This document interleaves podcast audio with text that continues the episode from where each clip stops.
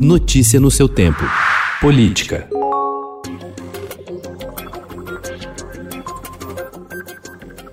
Com a popularidade em queda, até mesmo entre tradicionais aliados, o presidente Jair Bolsonaro decidiu investir em um censo das igrejas para se aproximar de potenciais eleitores.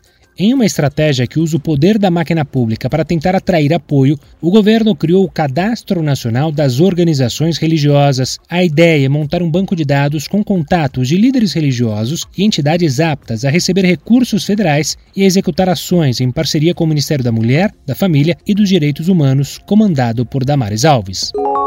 Representantes católicos e evangélicos protocolaram ontem um pedido de impeachment do presidente Jair Bolsonaro sob o argumento de que ele agiu com negligência na condução da pandemia de Covid-19. O documento é assinado por padres católicos, anglicanos, luteranos, metodistas e pastores. Embora sem apoio formal das igrejas, o grupo tem o respaldo de outras organizações, como a Comissão Brasileira de Justiça e Paz da Conferência Nacional dos Bispos do Brasil e a Aliança de Batistas do Brasil.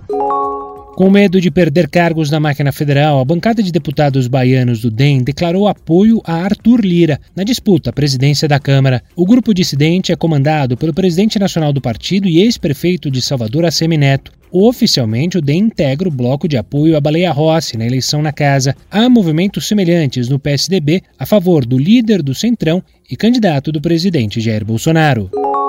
O Ministério Público Federal determinou a abertura de um inquérito civil para apurar o envio de oficiais da Agência Brasileira de Inteligência, ABIN, para monitorar a cúpula do clima nas Nações Unidas em Madrid, na Espanha. O caso foi revelado pelo Estadão em outubro do ano passado.